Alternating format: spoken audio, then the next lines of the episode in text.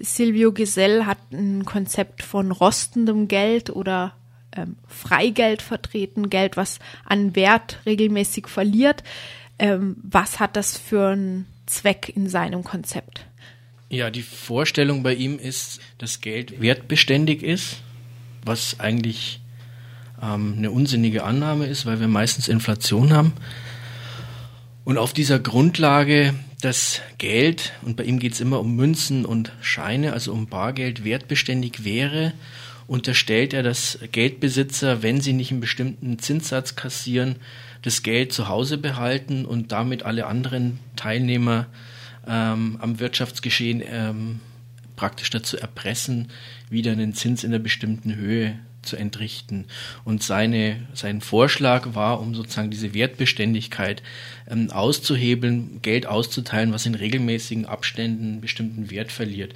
Heute bei den Regionalgeldinitiativen, die sich ja auf ihn beziehen, sind es meistens zwei Prozent im Vierteljahr. Man hat dann die Möglichkeit, entweder das Geld rechtzeitig vorm Stichtag äh, auszugeben oder diesen Schwund zu akzeptieren oder so kleine Klebemarken zu kaufen und wieder draufzusetzen. Die ganze Theorie ähm, basiert also auf einer völlig falschen Annahme, nämlich der Wertbeständigkeit von Geld, die ja nun tatsächlich nie gegeben ist oder fast nie gegeben ist. Und nicht mhm. nur in großen Hyperinflationen wie ähm, Deutschland in den frühen 20er Jahren oder Argentinien, sondern auch im Regelfall haben wir ja eigentlich immer ein, zwei, drei Prozent Inflation.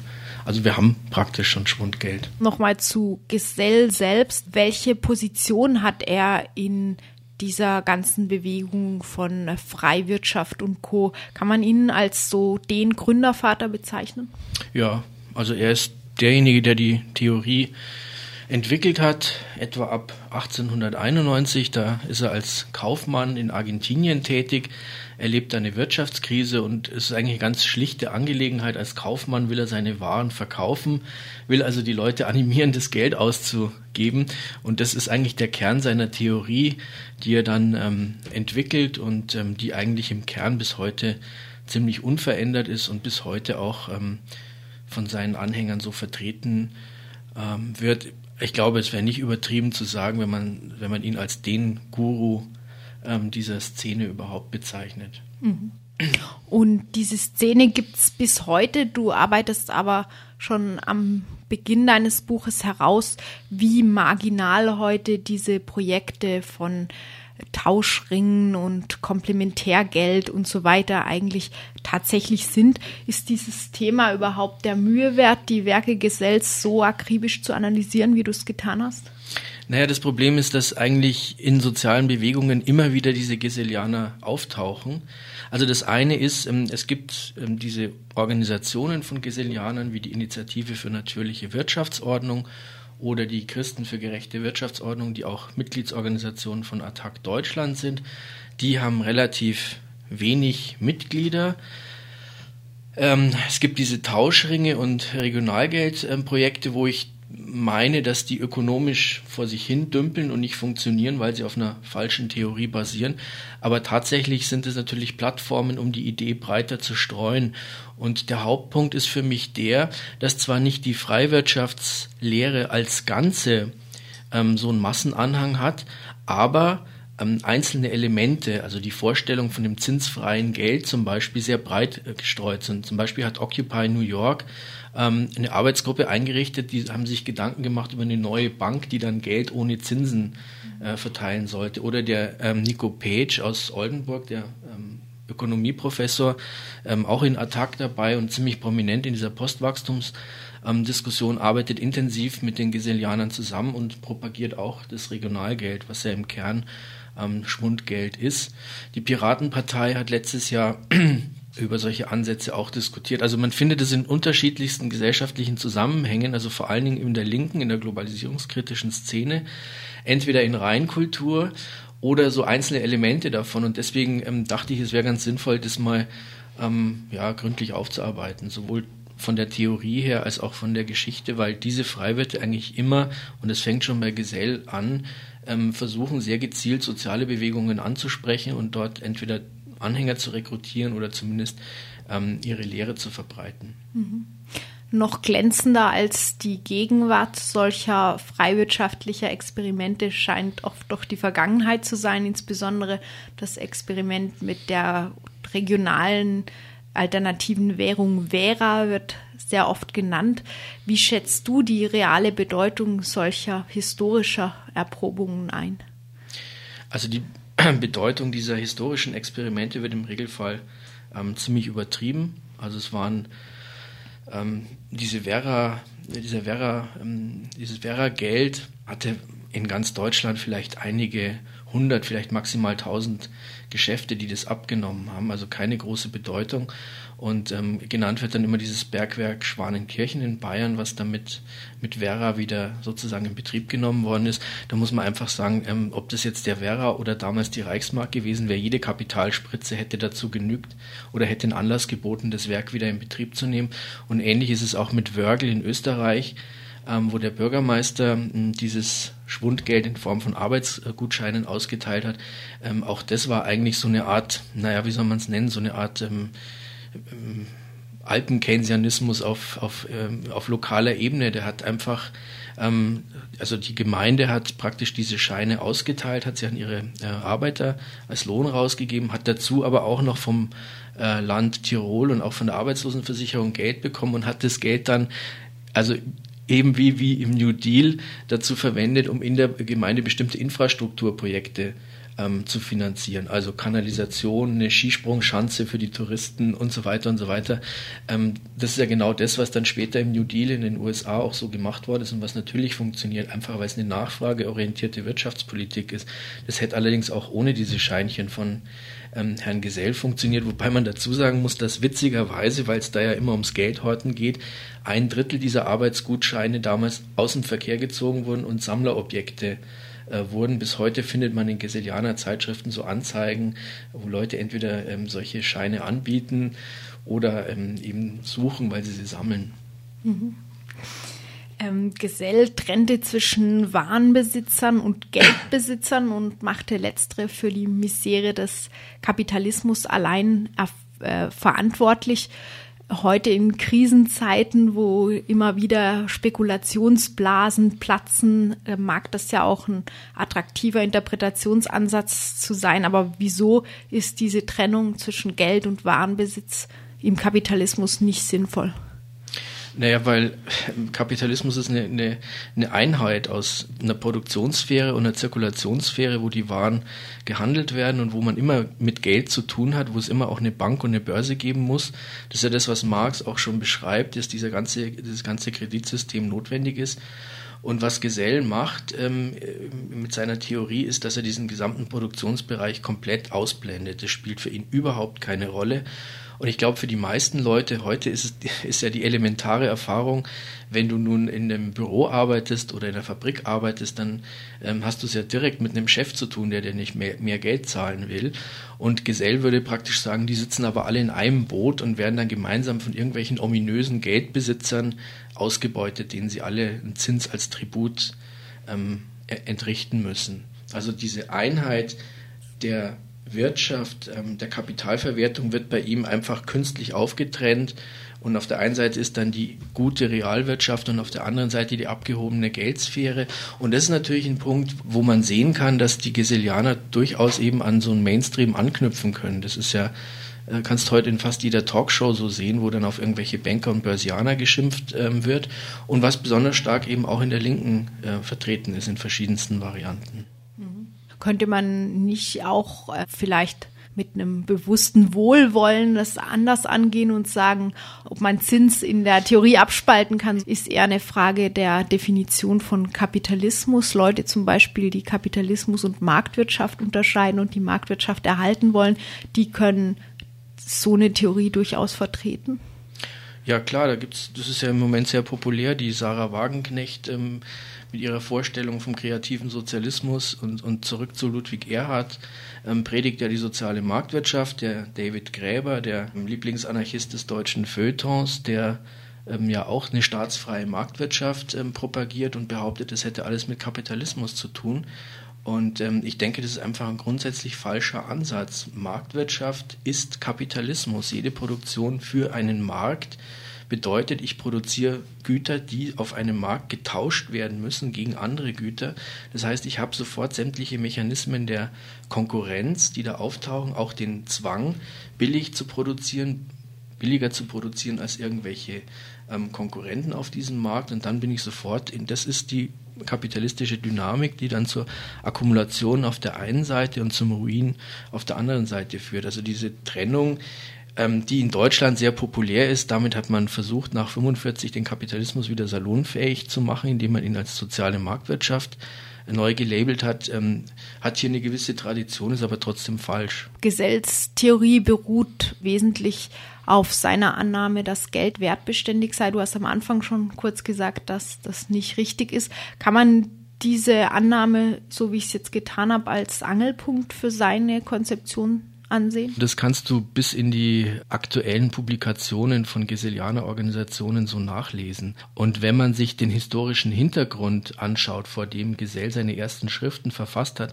damals war ja der, die Gold, der Goldstandard, der internationale Maßstab, ähm, da waren natürlich Währungen, zumindest bis zum Ersten Weltkrieg, verglichen mit der Zeit danach stabiler und damit auch das Geld in seinem Wert. Aber auch da gab es natürlich schon ähm, immer wieder Änderungen, wenn Gold in Südafrika oder in, in, in Klondike gefunden wurde, wenn es neue Verfahren zur, zur Gewinnung von äh, Gold äh, gab, dann hat sich der Preis geändert. Also schon zu seiner Zeit war Geld nicht wertbeständig wenn auch vielleicht wertbeständiger als heute. Aber zumindest für die ganzen letzten 100 Jahre ist es einfach eine falsche Annahme, die man empirisch überhaupt nicht belegen kann. Ähm, nur ein kleines Beispiel. Die EZB hat eigentlich seit den letzten zehn Jahren immer versucht, in der Europäischen Union so eine Inflation so knapp unter zwei Prozent zu halten. Also was ich vorher schon gesagt habe, wir haben tatsächlich immer schon Schwundgeld und diese Annahme von Gesell ist vollkommen aus der Luft gegriffen.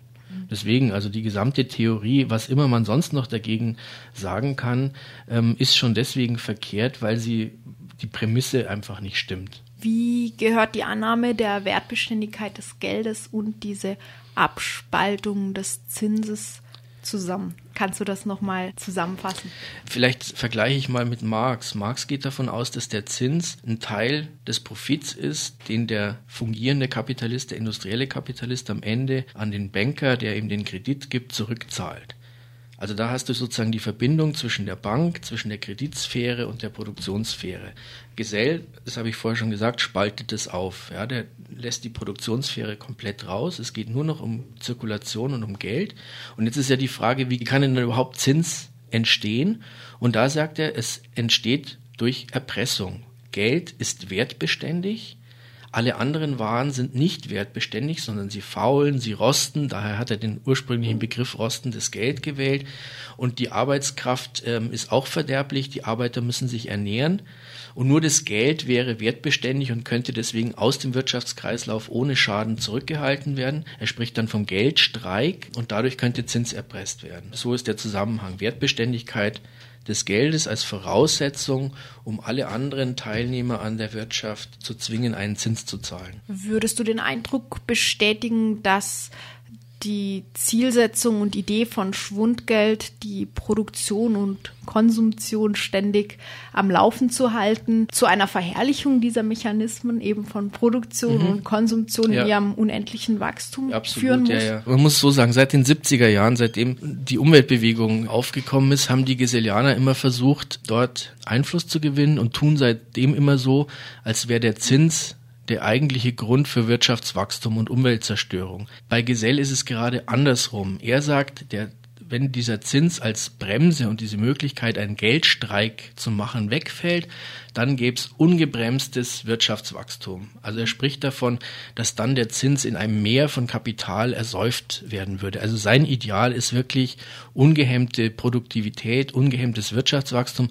Da kommt natürlich dann auch nochmal so eine ethische Komponente rein. Schaffe, schaffe Häusle bauen. Also der wird auch immer angeprangert, diejenigen, die sozusagen arbeitsloses Einkommen erzielen, in dem Fall Zins und Bodenrente, gegen diejenigen, die ähm, äh, arbeiten und dann auch noch einen Zins abgeben müssen. Das ist das, was die Nationalsozialisten dann in dieser Parole vom schaffenden versus raffenden Kapital zusammengefasst haben. Da ist dann auch die Verbindung ähm, zu, zu antisemitischen Positionen. Ja, genau dazu möchte ich jetzt auch kommen. Du beschreibst Gesell als einen glühenden Rassenhygieniker. Speziell dazu kommen wir gleich. Aber seine Theorie führt ihn nicht zum Antisemitismus, obwohl er auch antisemitische Stereotype verwendet, lehnt er den Antisemitismus selbst explizit ab gegen den Geist seiner Zeit und du schreibst auch selbst, das sei ein Beispiel, dass verkürzte Kapitalismuskritik nicht immer zu diesem letzten Denkschritt des Antisemitismus führen muss. Ist es nicht eigentlich eine bemerkenswerte Besonderheit, die einen vielleicht auch bei der Bewertung von aktuellen Protestbewegungen manchmal etwas nachsichtiger sein lassen sollte? Ja, ähm, der Ausgangspunkt äh, ist eigentlich das eine steile These von dem Robert Kurz gewesen, der in einem Text zu Gesell behauptet hat, dass sämtliche ähm, auf Zins und Geld verkürzten ähm, Ansätze zum Antisemitismus führen würden. Und ich habe mir dann äh, gedacht, da schaue ich jetzt mal nach, inwieweit das Gesell aber auch bei den anderen Boden- und Geldreformern aus dem 19. und frühen 20. Jahrhundert zutrifft. Und es stimmt halt bei einigen nicht. Also es trifft nicht zu auf Henry George, diesen Begründer der Bodenreform, der zwar in Kalifornien sehr massiv gegen die Einwanderung von Arbeitern aus China agitiert hat, mit durchaus auch ähm, rassistischen Begründungen, aber im Prinzip ähm, biologistische, sozialdarwinistische, antisemitische ähm, Position in seinem Hauptwerk über viele, viele Seiten hinweg ähm, ähm, bekämpft und kritisiert, was für die damalige Zeit ganz bemerkenswert ist. Und bei Gesell ist es nun so, dass seine persönliche Haltung ambivalent ist. Also er spricht sich mehrfach in Texten, aber auch in privaten Briefen gegen Antisemitismus aus. Auch kritisiert er den Henry Ford als Antisemiten.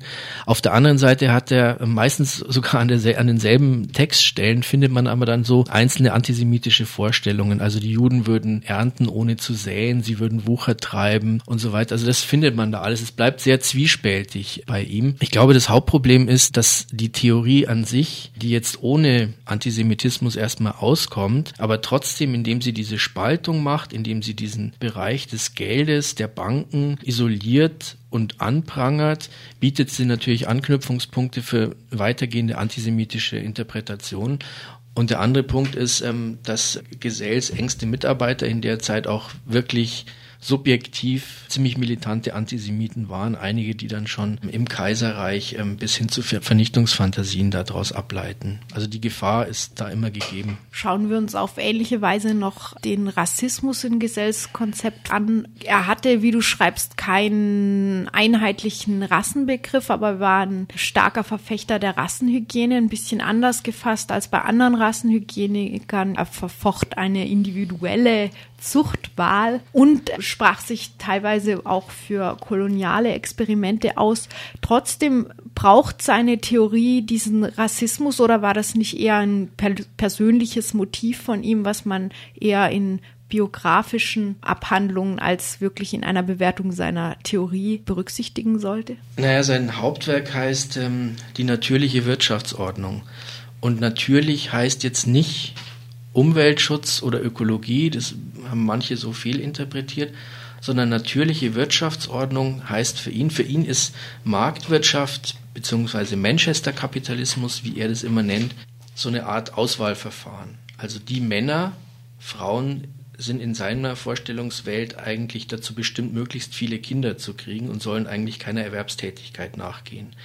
Die Männer sollen im Kampf ums Dasein, der in der Wirtschaft geführt wird, so sagt er, was ja auch in gewisser Hinsicht zutreffend ist, sollen sie schauen, dass sie möglichst erfolgreich sind und die erfolgreichsten Männer, das ist so seine Theorie, die würden dann ähm, eben die meisten Nachkommen zeugen und damit auch ähm, sozusagen ihr ähm, besseres Erbgut stärker verbreiten als diejenigen, als die Loser. Ähm, ich finde, dass er eigentlich ganz gut auf den Punkt bringt und vielleicht ehrlicher als andere, dass Kapitalismus Sozialdarwinismus bedeutet. Also Auslese tatsächlich Kampf ums Dasein ist, ums ökonomische Dasein. Und er ist halt jemand, der das jetzt nicht sozusagen vertuscht, sondern der das offensiv als Zielsetzung propagiert. Und er verknüpft es, und es geht schon in den ersten Schriften los. Er radikalisiert sich dann ähm, vor dem Ersten Weltkrieg. Und man findet es dann auch noch in den späteren Schriften, dass er halt die rassenhygienischen Vorstellungen seiner Zeit übernimmt. Heißt, dass er davon ausgeht, dass die moderne Zivilisation, insbesondere die Medizin, das Impfen gegen die Tuberkulose und so weiter, dass es dazu führen würde, dass die Menschheit, insbesondere die weiße Rasse, dann degeneriert. Und ähm, er will sozusagen diesen Prozess stoppen durch sein Schwundgeld und sein Freiland, also dass auch ähm, die Landwirtschaft neu strukturiert wird und auch dort das Konkurrenzprinzip durchgeführt wird und dann sozusagen in diesem ökonomischen Kampf ums Dasein sich halt zeigt, wer die beste genetische, biologische Ausstattung hat. Das ist so ein bisschen wie eine Prädestinationslehre. Man weiß vorher zwar nicht, wer nun die in seinen Augen beste ähm, biologische Ausstattung hat, aber der ökonomische Erfolg zeigt, wer eigentlich biologisch hochwertig ist und sich deswegen möglichst fortpflanzen soll. Also das heißt von Haus aus und immer stärker im Lauf der Entwicklung, also 1891 veröffentlicht er seine ersten Schriften und man sieht, dass diese Vorstellung von der Degeneration der Menschheit und seiner Theorie oder seinem Vorschlag des Schwundgeldes als Abhilfe gegen diese Degeneration und als Mittel der Hochzucht, so nennt er das, dass das immer stärker in seinen Schriften ähm, eine Rolle spielt und dass das sozusagen das eigentliche gesellschaftliche oder gesellschaftspolitische Ziel seiner ganzen Theorie ist es, diese biologische Hochzucht der Menschheit voranzubringen. Jetzt gibt es bei ihm gelegentlich so ähm, Sätze, wo er sagt, alle Menschen sollen an diesem ökonomischen Kampf ums Dasein teilhaben, aber andererseits ist auch ganz klar, dass er so die üblichen Vorstellungen hat, also die, die weiße Rasse ist eigentlich die führende, die soll sich gegen die gelbe Gefahr zusammenschließen, finden sich diskriminierende Äußerungen gegenüber Schwarzen, insbesondere gegenüber den den sogenannten Hottentotten im südlichen Afrika oder auch gegenüber Sinti und Roma, die ja so mit den üblichen Stereotypen arbeitsscheu, ähm, faul, parasitär belegt. Also das taucht da auch immer wieder auf und spielt insofern eine Rolle. Und er geht halt davon aus, dass sein Manchester-Kapitalismus, sein ökonomischer Kampf ums Dasein halt auch dazu führen wird, ähm, dass man sieht, welche Rasse die beste ist, die biologisch beste. Und er hat da auch gar keinen Zweifel, dass das natürlich am Ende immer die weiße Rasse ist, die sich dann in so einem ähm, ungehinderten kapitalistischen System durchsetzen wird. Also insofern findet man auch diese rassistischen Vorstellungen. Was er nicht drin hat, ist eine systematische Rassentheorie. Es gibt da auch allerlei Widersprüche, aber das ist, glaube ich, nicht der entscheidende Punkt, weil das findest du bei ganz vielen, auch bei Rudolf Steiner. Der spricht mal von fünf und mal von sechs Rassen, das geht munter durcheinander. Das ist ja gerade der Witz an diesen ganzen rassistischen Theorien, dass ja ihnen ja tatsächlich jegliche Grundlage fehlt, dass eigentlich alles die Vorstellungen von Rassisten sind ohne jegliche, jegliche Grundlage, weil man Menschen nun mal nicht in Rassen aufteilen kann. Aber braucht die Theorie den Rassismus dann so als Sinnhorizont als letztes Ziel oder könnte man ihn vielleicht in, in einem heutigen Ansatz, diese Gedanken zu reformieren, auch wegstreichen und hätte immer noch eine tragfähige Konzeption? Also diese einzelnen Äußerungen von ihm über Schwarze, über Hottentotten und so weiter, die könntest du sicher von der Theorie abziehen. Und dann wird es immer noch funktionieren. Diese rassenhygienischen Vorstellungen von der Degeneration und von der Hochzucht ist etwas, was von den Geselianern bis heute nicht wirklich kritisch aufgearbeitet worden ist. In der Regel findest du so verdruckste Formulierungen oder es wird dann so getan, zum Beispiel die Margaret Kennedy hat das ein paar Mal gemacht, dass sie dann so tun, als ging es da nur um Kindergeld, ja, und als äh, hätte der Gesell eben für die Befreiung der Frau aus ökonomischer Abhängigkeit plädiert und sie vertuschen das praktisch. Also es bleibt immer noch virulent und es gibt auch Leute wie den ähm, Klaus Schmidt in Berlin, äh, den Anarchisten, der ganz offensiv diese sozialdarwinistisch-rassenhygienischen Positionen vertritt. Und da bin ich nun schon der Meinung, Meinung. Also dieser Sozialdarwinismus und diese eugenischen Vorstellungen sind schon einfach ein äh, zentraler Bestandteil dieser ganzen Theorie. Der wird zwar im Moment ein bisschen unter den Teppich gekehrt, aber das kann sich unter anderen gesellschaftlichen Verhältnissen ja auch ganz schnell wieder ändern. Und wir haben ja gesehen, 2010, der Bestseller in Deutschland war das Buch von Sarrazin, der ja auch nichts anderes tut, als diese ganzen eugenischen Grundvorstellungen da wieder aufzuwärmen. Hm. In deinem Buch umreißt du auch ein paar alternative Ansätze für Geld- und Bodenreform, zum Beispiel von Michael Flürsheim, Henry George, Franz Oppenheimer und weiteren. Äh, gibt es darunter welche, von denen du sagen würdest, hätten sie sich durchgesetzt, hätten sie tatsächlich eine aussichtsreiche Alternative zum Kapitalismus bieten können? Äh, nein, glaube ich nicht. Das sind alles relativ begrenzte Vorstellungen, ähm, die sich auch untereinander nicht einig waren, ob man nun das Privateigentum an Boden abschaffen soll oder ob man die Nutzungen einschränken soll. Ich habe die als Vorläufer ähm, abgehandelt. Eine ganz andere Frage ist natürlich, wenn du jetzt heute in der Stadt wie Freiburg oder auch in München bist und beispielsweise die Kommune würde irgendwelche frei werdenden Flächen, zum Beispiel im Zuge dieser Bundeswehrumstrukturierung werden in München Kasernen frei. Jetzt nehmen wir mal an, die Stadt hätte die Möglichkeit, äh, den Grund und Boden dazu bekommen und dort ähm, sozialen Wohnungsbau zu treiben, dann wäre das eine ganz prima Sache. Also auf dieser Ebene von, von Reformen, von vielleicht Verbesserungen von Verhältnissen für äh, ja, aber das ist, liegt alles weit unterhalb dieser, dieser theoretischen Ansätze. Gesell, es kam auch schon zur Sprache hier, wurde aus dem Umfeld des Anarchismus rezipiert. Die Gesellianer arbeiten in christlichen wie auch in anthroposophischen Kontexten. Gleichzeitig gibt es diesen liberalen Einschlag. Wie würdest du Gesell und seine Theorie letztendlich politisch einordnen?